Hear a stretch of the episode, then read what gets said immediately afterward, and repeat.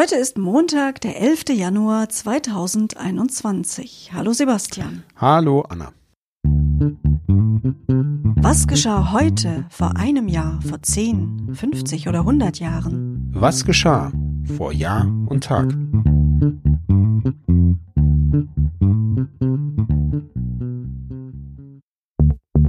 Vor einem Jahr.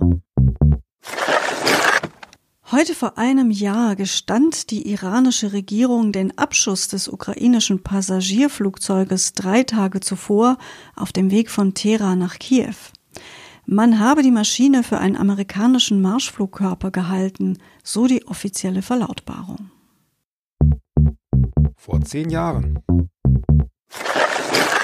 In China fand am 11. Januar 2011 der Jungfernflug des ersten Kampfflugzeugs mit Tarnkappeneigenschaften aus eigener chinesischer Produktion statt.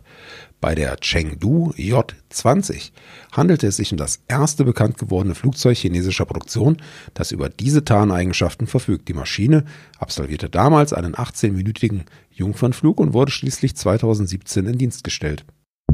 Vor 25 Jahren. Der Fußballspieler Leroy Sané feiert heute Geburtstag. Der am 11. Januar 1996 geborene steht seit Juli 2020 beim FC Bayern München unter Vertrag und wird im offensiven Mittelfeld oder auf den Außenpositionen eingesetzt. Neben der deutschen besitzt er auch die französische Staatsbürgerschaft. Sané wurde als Sohn des ehemaligen senegalesischen Fußballnationalspielers Soleimani Sané und der deutschen Gymnastin Regina Weber in Essen geboren. Leroy Sané ist wie seine beiden Brüder Fußballspieler. Der ältere spielt unter anderem für die zweite Mannschaft des ersten FC Nürnberg, der jüngere in der Jugendabteilung des FC Schalke 04. Vor 50 Jahren. Bei unseren Recherchen zu den einzelnen Sendungen und Terminen und Jahresmarken stoßen wir natürlich immer wieder auf Meldungen, die wir mal zunächst nicht erinnern oder einordnen können. So auch zum Konflikt in Nordirland. Vor 50 Jahren, am 11. Januar 1971 zum Beispiel, wurde gemeldet, dass vier Gefangene der IRA in einer geheimen Gerichtsverhandlung des Verrats verurteilt und anschließend auf offener Straße geteert und gefedert wurden. Damit wird man dann so ein bisschen alleine gelassen, aber wir recherchieren das Ganze dann auch weiter und fördern dadurch auch einen Hintergrund zutage. Genau, geteert und gefedert, das klingt nach Mittelalter, war aber eine übliche Strafe bei der irisch-republikanischen Armee der IRA. Auch der Pistolenschuss in die Kniekehle, das Knee-Caping, war über viele Jahrzehnte eine beliebte Strafe und zwar insbesondere bei Abweichlern in der eigenen, also katholischen Bevölkerungsgruppe.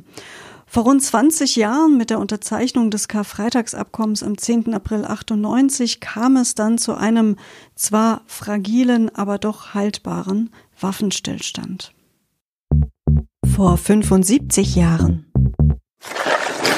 Am 11. Januar 1946 proklamierte Enver Hoxha die Volksrepublik Albanien und der einstige Widerstandskämpfer wurde damit zum Premierminister. Es folgten Säuberungsaktionen in den eigenen Reihen und auch gegen die politische Opposition.